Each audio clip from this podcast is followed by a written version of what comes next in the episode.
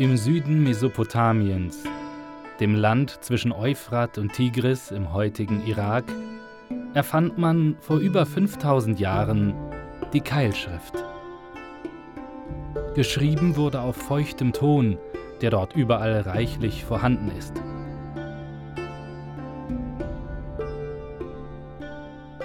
Als Schreibinstrument diente ein etwa 20 cm langer Griffel aus Schilfrohr mit scharfer Kante.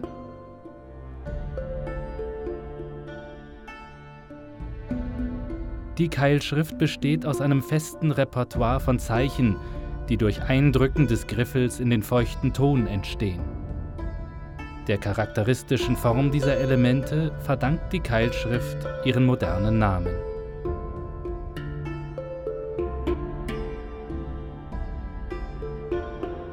Man verwendete die Keilschrift mehr als 3000 Jahre lang in ganz Asien, von der Levante bis in den Iran.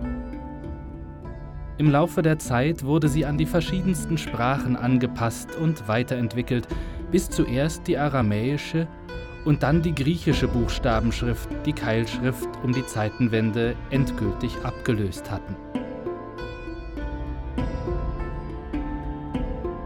Keilschrift wurde in allen Bereichen des Lebens verwendet. Könige schilderten ihre Kriegszüge, Behörden erstellten Steuerabrechnungen, Händler schrieben Briefe, Priester hielten die Liturgie der Tempel fest. Dennoch konnte nur ein kleiner Teil der Bevölkerung lesen und schreiben.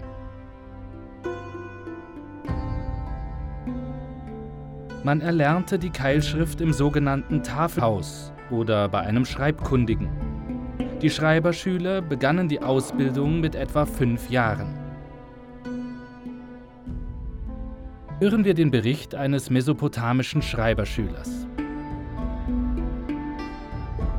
Sohn des Tafelhauses, wohin pflegtest du in alten Zeiten zu gehen? Zum Tafelhaus pflegte ich zu gehen.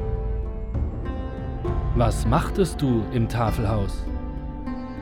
Ich las laut meine Tafel, verzehrte mir zur Verfügung gestellte mündliche Instruktion, formte meine Tafel, beschriftete sie, stellte sie fertig und man stellte mir meine Hausaufgabe, stellte mir am Abend meine Handtafel zur Verfügung.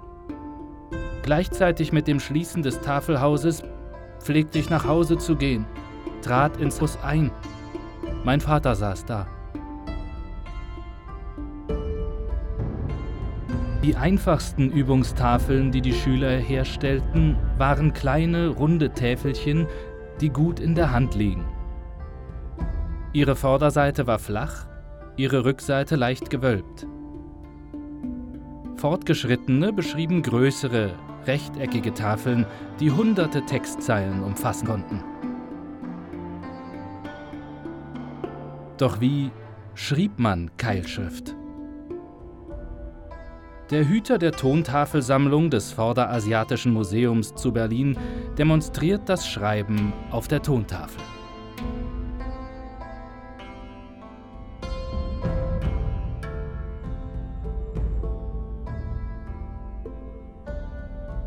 Zunächst übten die Schüler mit dem Griffel die Grundelemente der Keilschrift, aus der sich alle Zeichen zusammensetzen,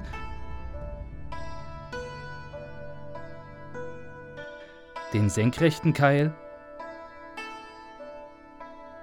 den waagrechten Keil, den schrägen Keil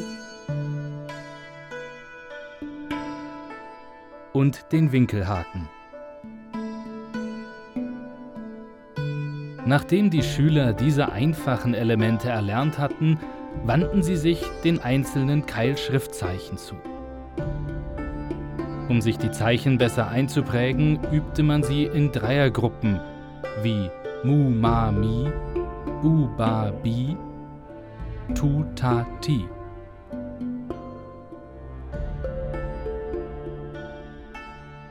Schreibübungen wurden in Form von Diktaten und durch Abschreiben kleinerer Zeichenfolgen und kurzer Sätze von einer Vorlage absolviert.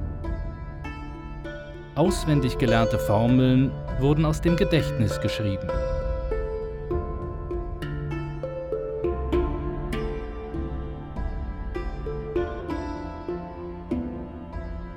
Die Übungstafeln wurden nach dem Gebrauch mit Wasser aufgeweicht und der Ton wiederverwertet. Sobald die Schüler die Grundelemente der Schrift beherrschten, lernten sie die korrekte Schreibweise von schwierigeren Namen, Orten, Berufen, Geräten, Tieren und Pflanzen. Hören wir den Vater unseres mesopotamischen Schreiberschülers im Gespräch mit dem Lehrer.